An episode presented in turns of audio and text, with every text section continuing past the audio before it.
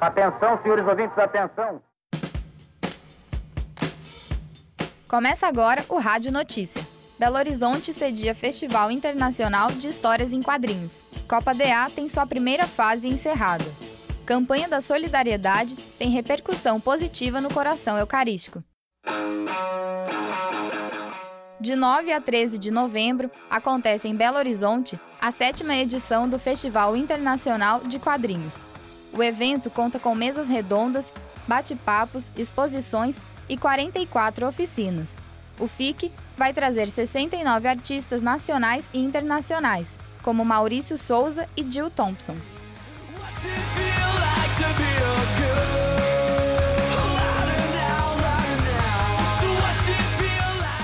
Desde 1999, o festival acontece a cada dois anos e hoje é o maior evento do gênero na América Latina.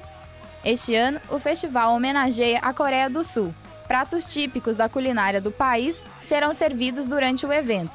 O FIC começa dia 9 de novembro, a partir das 10 horas da manhã, na Serraria Souza Pinto. Mais informações www.ficbh.com.br. O evento é gratuito. Terminou neste fim de semana a primeira fase da Copa DA de futsal. Dos sete times inscritos, apenas quatro se classificam para a segunda fase.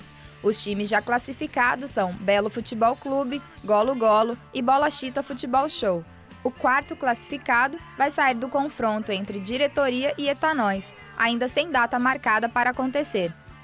O time campeão leva além do troféu, churrasco e cerveja para comemorar a vitória. Os jogos acontecem todos os sábados a partir das 9 horas da manhã no Clube da PUC. Estão todos convidados para prestigiar o evento. Promovida pela Pastoral na Universidade, a campanha da solidariedade acontece nos campi e unidades da PUC desde 2006.